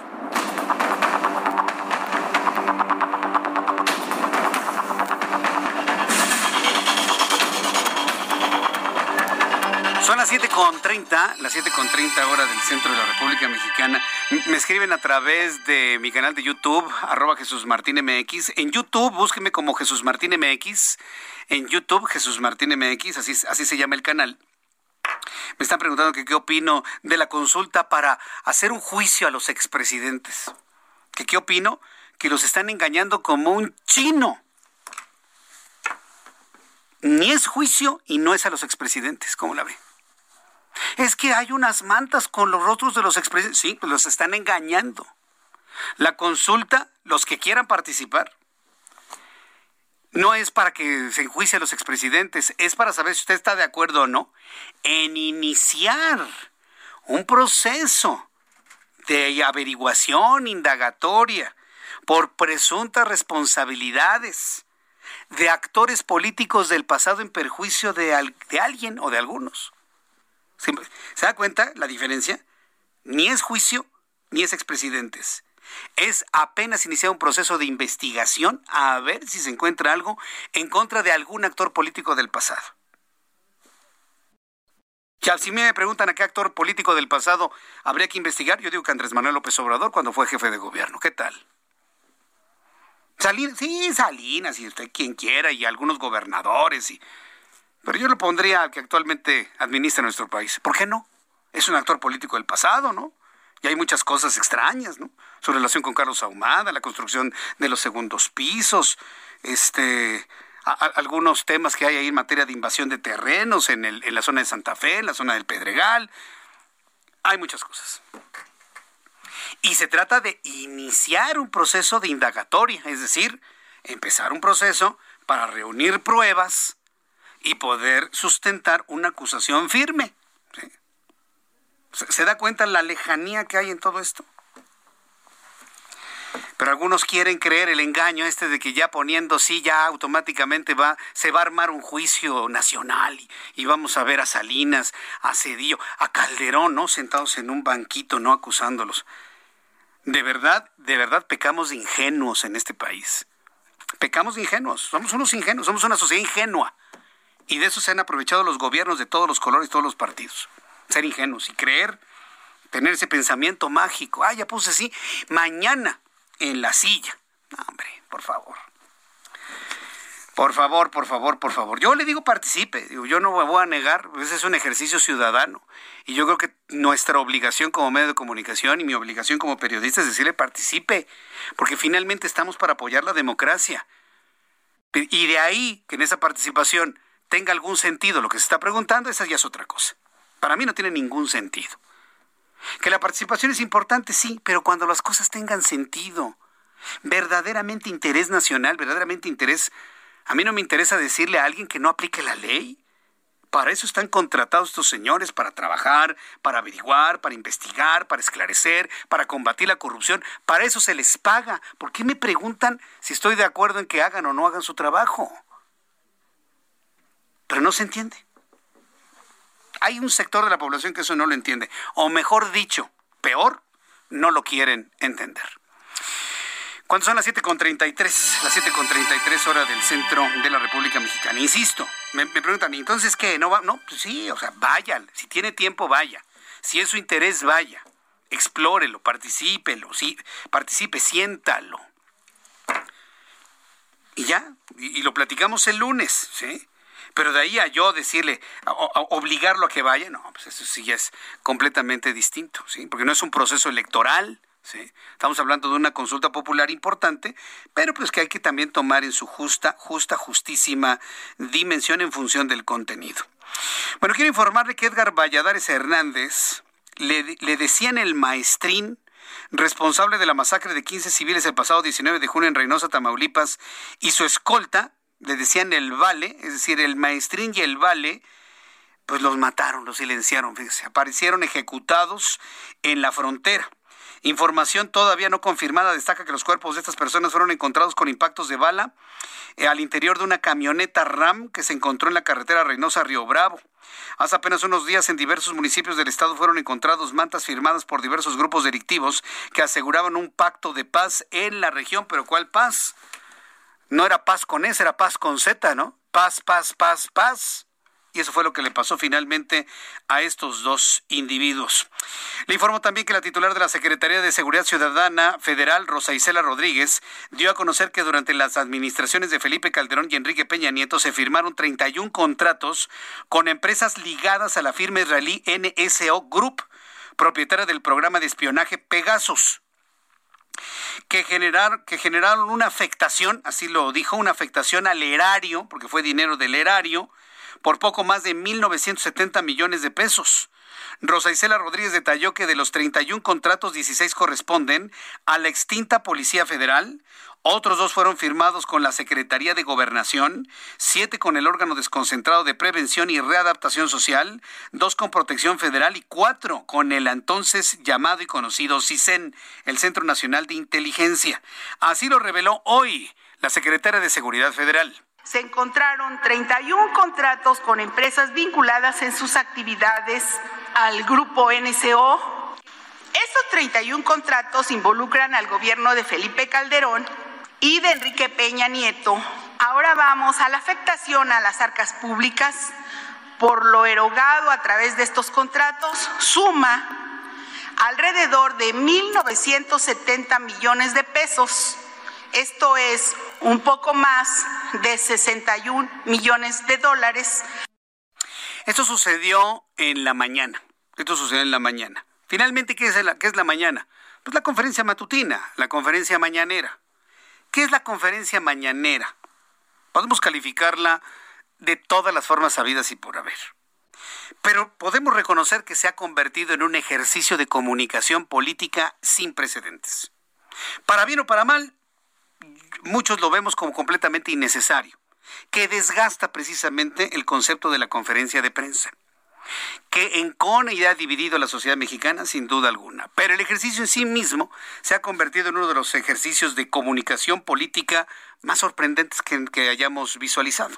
Nacido como una estrategia de campaña, cuando Andrés Manuel López Obrador era jefe de gobierno, se le ocurrió la idea de hacer campaña todos los días utilizando el poder que le daba la jefatura de gobierno para poder competir por la, por la presidencia de la República en aquel año 2005-2006. Bueno, ¿por qué le estoy comentando todo esto? Porque se va a realizar ¿sí? una cumbre mundial de comunicación política. Estoy seguro que, que, el, fenómeno de la conferencia matutina será uno de los asuntos que tengan que desmembrarse, analizarse como un asunto que de alguna manera ha impactado este tipo de comunicación a nivel mundial y sobre todo histórico. Y he hecho contacto en este momento con Daniel Iboscus, quien es el creador de la Cumbre Mundial de, la de Comunicación Política que se va a realizar en septiembre en Monterrey, Nuevo León. Estimado Daniel Iboscus, me da mucho gusto saludarlo, bienvenido. ¿Qué tal? Muy buenas tardes, un gusto saludarlos. Cumbre Mundial de Comunicación Política, ¿es la primera en su género que se realiza en México o ya ha habido otras experiencias? No, en México hemos estado en la Ciudad de México en dos oportunidades, en Guadalajara y en Cancún.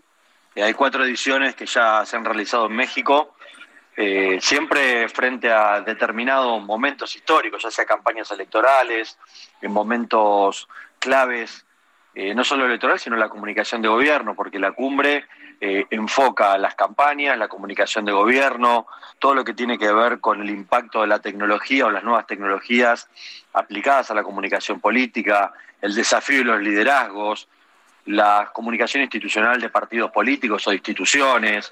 Tiene una gran cantidad de temas donde más de 300 conferencistas, expertos de distintas partes del mundo, vienen a contar experiencias, a contar qué ha pasado en las campañas. Tenemos cinco elecciones presidenciales de la pandemia hasta la fecha donde eh, los consultores, estrategas, eh, políticos que han participado en esas contiendas electorales van a estar cortando sus experiencias. Eh, en muchos casos uno siempre cree que son los casos exitosos, pero también las derrotas, los malos pasos, las malas jugadas, la ruptura de liderazgos, la aparición de outsiders. Bueno, ha pasado muchísimas cosas en este año y medio de pandemia y bueno, México ha tenido también su elección de medio término, su elección legislativa y de varios gobernadores y alcaldes, que será un tema de análisis. Sí, sí, sí, sin duda alguna, en tiempos de campaña o en tiempos regulares, el tema de la comunicación política es importantísima. Hay una asociación entre comunicación política y medios de comunicación y redes sociales. Hoy la comunicación política es más eficiente que antes, ahora con las nuevas alternativas en cuanto a canal de comunicación que significan las redes sociales. Bueno, sin dudas lo que ha hecho es ha abierto muchísimo el, espectro comunicacional y las estrategias de comunicación. Las campañas, al igual que los gobiernos, si no tienen una estrategia, no tienen rumbo, no saben hacia dónde van y van a tener problemas indefectiblemente. Ahora, cuando uno desarrolla una estrategia de comunicación política, eh, claramente yo diría que abarca tres áreas de influencia eh, fundamentales o tres vías de operación de la estrategia. La primera, por supuesto, es la territorial, la política, la estructural, la más conocida, tal vez es el uno a uno, el dirigente, la plaza pública, el contacto directo. La segunda vía importantísima son los medios de comunicación. Es cómo mi estrategia, mis ideas y, mi forma de constitución de un liderazgo, de un proyecto, de una candidatura o de un gobierno la explico, la hablo, la comento y hablan de ella en los medios de comunicación. Y la tercera, que va creciendo año tras año y que la pandemia la ha puesto todavía en un rol inclusive hasta más protagónico, son las nuevas tecnologías a partir de las redes sociales o nuevas plataformas digitales o medios digitales, donde también hay estructuras de trabajo, hay activismo digital, han surgido distintas necesidades, sobre todo sobre las plataformas de redes sociales de tener un mínimo control por los ataques, por las fake news, por la campaña sucia, por los trolls, que eso se ha ido ordenando. Al principio como fenómeno nuevo fue un problema y hoy por hoy empieza a tener algunos puntos de control más consistentes eh, fundamentalmente a partir de los escándalos en Estados Unidos con, con el uso de los datos de los ciudadanos. Bien, pues me parece muy interesante esta cumbre. ¿Dónde podemos conocer más de ella? Por favor, redes sociales, forma de contacto, sobre todo para las personas que busquen inscribirse. Bueno, en arroba cumbrecp, en Facebook, en Twitter, en Instagram, arroba cumbrecp y por supuesto en www.cumbrecp.com todos los detalles, los conferencistas, los perfiles, en qué campañas participaron, los ejes temáticos. Bueno, van a ser tres días intensivos de comunicación, política y estrategia en Monterrey, 21, 22 y 23 de septiembre. Los esperamos a todos. Eh, la verdad que, que va a darse un gran debate y no tengas ninguna duda que lo que mencionabas de las mañaneras del presidente Obrador como estrategia de comunicación, de instalación de temas, de bajada de línea, de ordenamiento político de la estructura, de desafío a la oposición, de contrarrestar a los medios de comunicación y cómo él utiliza esto será uno de los temas de análisis y de comparación de lo que está pasando en todo el mundo en este tipo de iniciativas. Sin duda alguna. Bueno, pues Daniel y Boscus, ha sido un enorme gusto platicar con usted a esta hora aquí en el Heraldo Radio. Muchas gracias. Muchas gracias a ustedes, muy buenas tardes. Hasta la próxima, gracias. Daniel Iboscus, creador de la Cumbre Mundial de Comunicación Política. Ya son las 7 con 43, las 7 con 43 horas del centro de la República Mexicana. Rápidamente le informo datos de COVID-19, noticia número uno Noticia principal el día de hoy, que hemos alcanzado un nivel de 19.028 contagios en este día, en estas últimas 24 horas. 19.028 personas contagiadas de COVID en 24 horas, informa la Secretaría de Salud, para un total de 2.790.874. 537 mexicanos fallecidos. Ayer fueron 484, anteayer 171, hoy 537 para dar un total de 239.616 mexicanos muertos por COVID-19. Índice de letalidad 8.58%. Hoy estaban ahí eufemísticamente diciendo, no, no, no, la nueva cepa, es que la nueva cepa eh, tiene un índice de letalidad del 2%. A ver, déjense de manejos terribles, por no poner otro calificativo. Déjense ese tipo de manejos.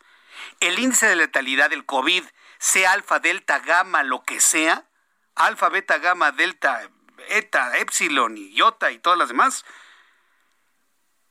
es del 8.53%. El COVID en general. Ah, no. Eh, eh, de esta cepa, 2%. De esta, 1%. De esta, 1.5%. Déjense de cosas, ¿sí?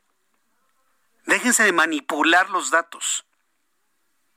El COVID, sea el que sea, está provocando que cada, de cada 100 contagiados, 9 se mueran. Punto. ¿Para qué le están buscando? Bueno, hay varias frases para decirlo, pero no, no. Eh, no es hora todavía, estamos en horario triple A todavía. Cuando son las 7.45, me da mucho gusto saludar a través de la línea telefónica a Roberto San Germán con todo lo ocurrido en los Juegos Deportivos que se realizan en una ciudad muy importante de Japón. Adelante, Roberto, gusto saludarte. Buenas tardes.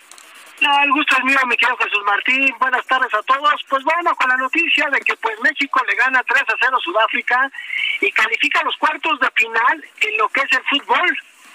Ya está en la selección, está un pasito de estar en las medallas, esperando un resultado contra la República de Corea. Le va a costar mucho trabajo. Los coreanos han sido el coco de los nuestros en los Juegos de Verano, como bien hablas, se han enfrentado dos veces, un empate y una derrota, así que va a estar complicado, es buena la selección de Corea, jugadores muy rápidos, ya lo vimos contra Japón, cómo le fue la selección nuestra, 2 a 1 perdieron, pero ojalá Jimmy Lozano haya aprendido esa lección y pueda ganar para buscar medalla. Es una selección que está comprometida, lo vimos en la madrugada de hoy, muy tempranito fue este partido, en donde pues la verdad es que el equipo funcionó, el primer gol fue de Vega, luego Romo y Henry Martin pusieron el 3 a 0 definitivo para ganarle al equipo de Sudáfrica. Ahora esperar contra los coreanos, esto va a ser el sábado, mi querido Jesús Martín, para ver si es que México tiene oportunidad de otra medalla a ver, van muy pocas medallas, digo, ¿tú, ves posibilidad en esta? Van dos nada más, estamos en el lugar 54. 55 estábamos hasta hace ratito, seguramente seguiremos. Sí, sí le veo posibilidades al fútbol Ya también el rato eh, van a iniciar también el, el, torneo de béisbol, en donde México también es uno de los favoritos, porque tenemos una muy buena liga que es la de la Liga Mexicana, pero también tenemos la Liga del Pacífico, que también es importante, y la Liga del Caribe, ¿no? Entonces, creo que México puede hacer buenas cosas allá en estos Juegos de Verano. Habrá que esperar. En boxeo tenemos una oportunidad también con el mexicano, así que vamos, vamos viendo. Lo que nos ha quedado de ver son clavados. Otro cuarto lugar, no podemos, no podemos, o sea, ya con las mujeres en trampolín de tres metros, cuarto lugar. Ahora los hombres en trampolín de tres metros, sincronizados igual, cuarto lugar. Pero fue lo peor porque estuvieron a nada de ganar y nada más que hubo un clavado donde la verdad es que sí los calificaron bastante mal y por eso no se llevaron el bronce. Desgraciadamente Yael Castillo y Juan Manuel Zelaya se quedaron a cuatro a cuatro puntos de los alemanes que fueron los que se llevaron el bronce. Lo que sí no puede hacer en los clavados es competir con, con los chinos. ¿Qué manera de tirar clavados de estos hombres? No sacan agua. Sí, no, sacan agua. O sea, es, es, una locura. Sí, no, no, yo he visto a los chinos y es, y es impresionante. Pero yo estoy seguro que los mexicanos con más disciplina lo pueden hacer. Pero ¿sabes qué es lo que me preocupa, mi querido Roberto? Cuando una delegación deportiva en cualquier parte del mundo, en cualquier competición, está arañando nada más el bronce y ni siquiera le cruza la plata y el oro, es que algo anda mal. Hay que ir por el oro. No, mira, mira, Martín, la discusión este, es si este llegan a la, al, al, bronce, Roberto. Mira, te voy a decir, es que hay un problema. Este ciclo, sí. este ciclo para estos juegos, pues fue muy inconstante por la COVID-19. No tuvieron chance de entrenar. Pero así están todos, no todos los países del mundo. Todos. Me, me queda que todos. Pero también recuerda que los dineros en México para el deporte, pues quitaron. ¿No recuerdas entrando? Quitaron los fideicomisos, el FODEPAR. Sí, sí, tienes no, razón. Lo sí. quitaron porque, porque era donde se robaban el dinero, era donde dice el grandioso presidente esas cuestiones, ¿no? Donde estaba toda la corrupción. Perdónenme, señores, pero también ha habido muchos compadrazgos. Mira, el ejemplo más claro que tenemos para que nos demos cuenta de cómo está nuestro deporte es la Federación de Taekwondo. Oscar Salazar, un mexicano que ganó medalla como deportista, se va a Egipto. Ajá. Y a Egipto como entrenador y lleva a dos egipcios y los dos egipcios ganan medalla. ¿Por qué se tuvo que ir? Porque aquí en México no creyeron en él, no lo apoyaron Ajá. y se tuvo que ir a buscar a otra federación. Ese es el ejemplo del deporte mexicano. Sí. ¿Cuál otro? Que no hay apoyos porque cuando la iniciativa privada te quiere apoyar, las federaciones agarran el dinero. No, no, no, no, no, no, no. Es, está- Entonces- estamos en el peor de los mundos, este Roberto. No, espérame, pero es que esa es la realidad, porque muchas veces vas a escuchar a muchos comentaristas, no, no, es que no, no, es la verdad, se roban el dinero. ¿Para qué le decimos mentiras? En este país nos encanta hacer tranzas. Sí, sí, tienes razón. Es lo, que, es lo que estamos hablando desde hace rato con todo este tema político y las consultas y demás. El, el deporte es el reflejo finalmente de cómo está la sociedad mexicana. Ah, no, espérame, yo te voy a decir algo, es bien importante lo que acabas de tocar. El deporte es parte de cómo está un país. Sí. Si tú tienes un buen deporte, vas a tener un buen país. Si tú tienes un mal deporte, como el que hemos vivido, no tienes un gran país. ¿Por qué? Porque en lugar de estar pensando en estadios de béisbol, ¿por qué no pensamos en centros de alto rendimiento? Pero en serio, en serio, no cada sexenio nos dicen, y no nomás de este presidente, ¿eh? Todos los sexenios nos dicen que le van a meter el deporte y que el deporte va a ser y que el deporte te saca y que el deporte... Si tú llevas bien el deporte, el deporte te deja mucho dinero como país.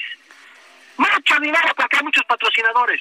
Pero si lo llevas, cada seis años hay una nueva reforma, cada seis años le quitas dinero al deporte porque lo tienes que meter para otro rubro en tu presupuesto, cuando los entrenadores se tienen que ir porque no les pagan en México, cuando hay pura grilla para ver quién es el presidente de la federación y cambian los estatutos para que se queden vitalicios, cuando de repente tienes problemas con la CONADE y con el, el Comité Olímpico Mexicano, que no se pueden poner de acuerdo, pues cómo carajos vamos a ganar medallas. Sí, no, no. Sí, no, no, ni cuando se están peleando ahí con la responsable del deporte. Cuando los que no fueron se quejan. Estamos en, en una... Sí, sí, yo creo que lo que está pasando con la delegación mexicana es el reflejo de cómo estamos actualmente en el país. Y esa imagen estamos dando afuera, Roberto. Pero llevamos años, mi querido Jesús Martín, o sea, no nada más es ahorita, tú quieres ver, ¿desde qué te gusta? ¿Qué, qué, qué, qué juegos quieres ver? No, ¿Desde no, 68? los- los que- eh, yo no recuerdo haber estado, que estuviéramos en un lugar 54, en un medallero. A estas alturas por lo menos ya había una de oro por ahí, una de plata y como 10 de bronce. Y ahorita apenas dos o tres de bronce. Es increíble, ¿eh? Mira, yo te voy a decir una cosa, se tienen pronosticadas de 5 a 10 medallas, nada más, ¿eh? De 5 a 10. Vamos a ver, sí, vamos a hacer, también hay que ser honestos, Jesús. No somos potencia mundial y es que ya debemos de quitarnos eso. Nos han hecho creer los medios también que somos potencia mundial en varias cosas. Hace muchos años que dejamos de ser potencia mundial en clavados, en Taekwondo. en boxeo. Taekwondo es la primera vez que no tenemos medallas. Y mira que tuvimos durante mucho tiempo, sí fuimos potencia. Se perdiendo. El boxeo, ¿cuánto tiempo tuvo? Hasta los juegos anteriores ganaron otra vez una medalla. Pero boxeo también llevaba más de 20 años sin ganar una medalla, cuando los mexicanos eran muy buenos para eso. Caminata, fuimos los reyes de la camineta, con Ernesto Canto y Raúl González en el 84. ¿Qué pasó con eso? Ya no hay nada.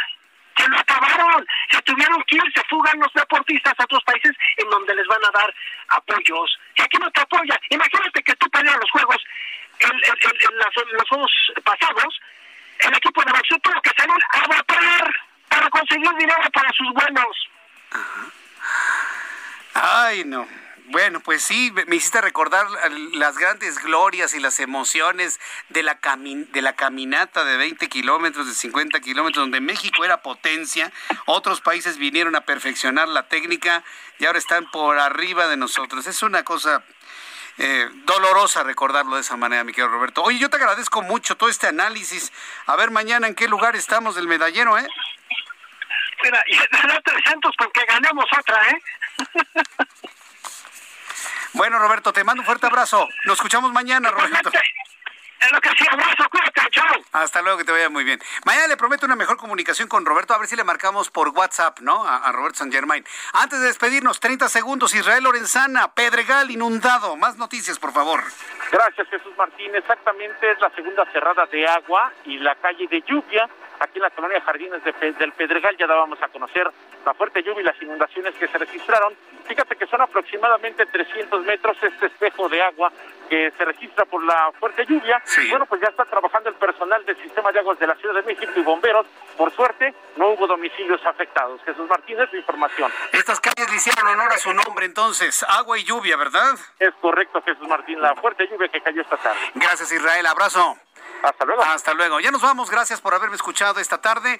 Lo espero mañana a las 2 por el 10, a las 2 de la tarde por el canal 10 de su televisión, en el Heraldo Televisión, 6 de la tarde, Heraldo Radio 98.5 de FM en Ciudad de México. Soy Jesús Martín Mendoza. Hasta mañana. Esto fue las noticias de la tarde con Jesús Martín Mendoza. Heraldo Radio. La HCL se comparte, se ve y ahora también se escucha. When you make decisions for your company, you look for the no brainers. If you have a lot of mailing to do, stamps.com is the ultimate no brainer. Use the stamps.com mobile app to mail everything you need to keep your business running with up to 89% off USPS and UPS. Make the same no brainer decision as over 1 million other businesses with stamps.com. Use code PROGRAM for a special offer. That's stamps.com code PROGRAM.